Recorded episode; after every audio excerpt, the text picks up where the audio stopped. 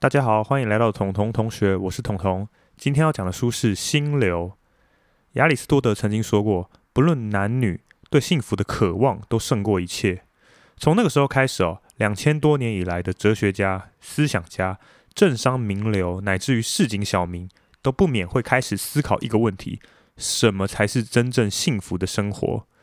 是拥有花不完的金钱吗？是拥有强健的体魄吗？是做自己喜欢的工作吗？还是与心爱的人共度一生？《心流》的作者米哈里·契克森在一九七五年提出“心流”这个概念。心流英文叫做 “flow”，又可以称之为最优体验。他在研究中希望能够找到人在什么时候会最感到幸福与快乐。如果我们能够找到这个问题的答案，也许我们就能够随时拥有真正的快乐，成为自己生命中的主宰。那幸福要怎么测量呢？米哈里契克森他想出一个方法，叫做经验取样法。他在为期一周的测试中，受测者会佩戴着一个电子呼叫器，并且这个呼叫器会随机的发出讯号。那当呼叫器发出讯号的时候，测试者会写下当时他的心情分数和心里想的事情，以及他当下正在做的事情。那用了这个经验取样法，我们就可以判断说，诶，这个人他在做什么事情的时候心情是怎么样。那米哈里契克森的这个测试广度遍及全球各种阶层。那令人惊讶的是哦，无论是纽约的商务精英、阿尔卑斯山上面的农夫、芝加哥装配产线上的作业员，当他们在描述其所谓的最优体验时，讲述的词汇都是相同的内容。他们会形容那是一种如行云流水般的感觉，感觉自己好像是漂浮着的，被一股水流载着走，而且失去了时间的感觉。这就是本书认为的幸福状态，也是本书期待能带大家学习获得的心流体验。听到这边，你可以想想看，是否曾经在你的生命中哦，有体验过心流的感受呢？前面提到过，心流这个状态无关阶级、行业、种族，即使是身处受压迫的二战集中营，或是在四面环墙的监狱之中，都仍然可能达到心流的体验哦。既然与环境无关，那很显然的一切就在于你是否能够摆脱社会的制约与肉体的支配，学会控制发生在我们大脑的事情。书中提到，罗马皇帝马可·奥里略曾经说过：“当外在的事物让你感到痛苦的时候，并不是因为他们困扰着你，而是你是这么看待他们的。你拥有推翻这些判断的力量。所以事情说起来就是这么的简单：掌控意识，你就能够决定你的生活品质。”这边可以举一个书中的例子：假设你是一个没有安全感的人，那你会有以下两种选择哦：一、改变外在的环境，例如你加强门锁啊，搬到治安较好的社区啊，这可以让你比较有安全感；第二，你可以改变你体验外在环境的方式，例如你尝试的去了解说，诶，风险是无法避免的，调整你对安全感的看法。如果一个人啊没办法真正掌控自己的意识，即使你在加勒比海买下一座私人小岛，有保镖跟恶犬团团保护，内心其实也没有办法获得真正的安全感。回到本书的主题，心流啊，心流就是当你全神贯注的做某件事情，在其中浑然忘我，甚至察觉不到时间的流逝，并且在结束的时候获得完全满足的体验，这就叫做心流。大家有没有看过电影《灵魂急转弯》啊？里面的那个音乐老师 Joe 啊，他在表演他爵士乐钢琴的时候，那时候他完全投入其中。然后浑然忘我的那个状态，其实我就觉得很像心流啊。那灵魂急转弯里面用到的那个词叫做 spark，叫做火花。其实我觉得概念跟心流也很像，就是找到你热衷的事物、热爱的那个事物的状态，就像是心流的状态。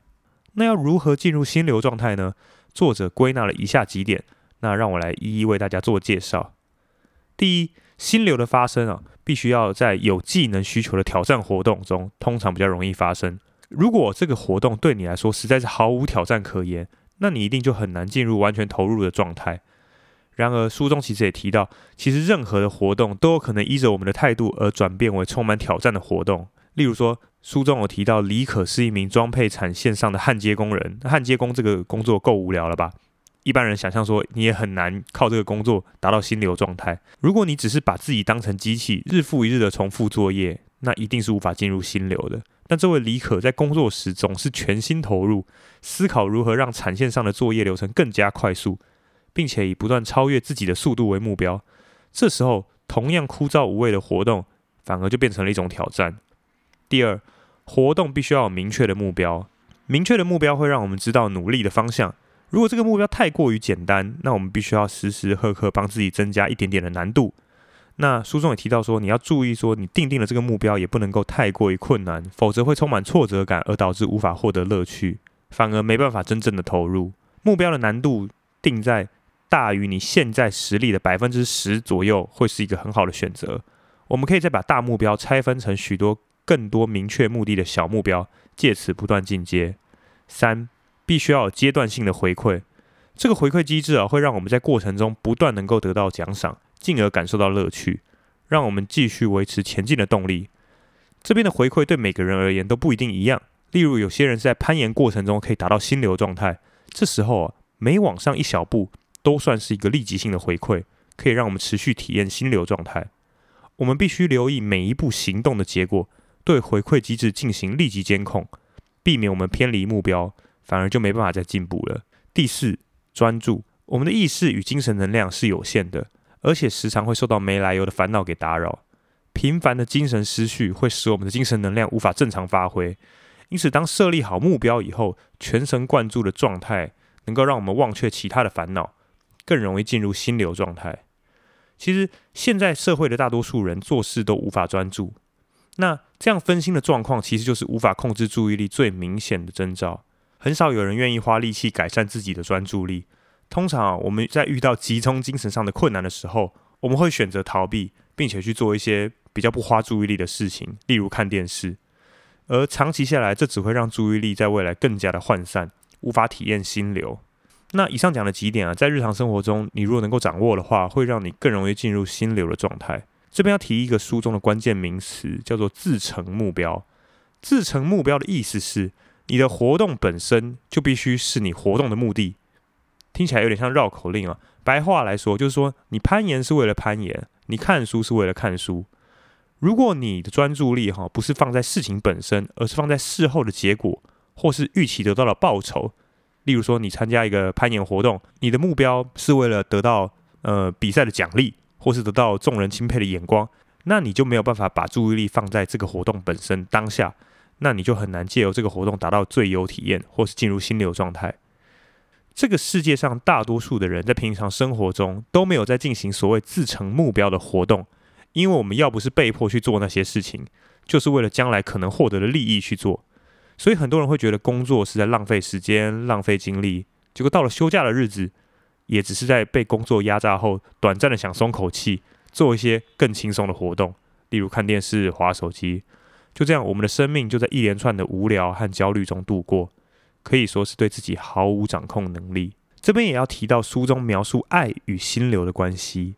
根据历史学家的说法，爱的艺术其实是西方近代才发展的。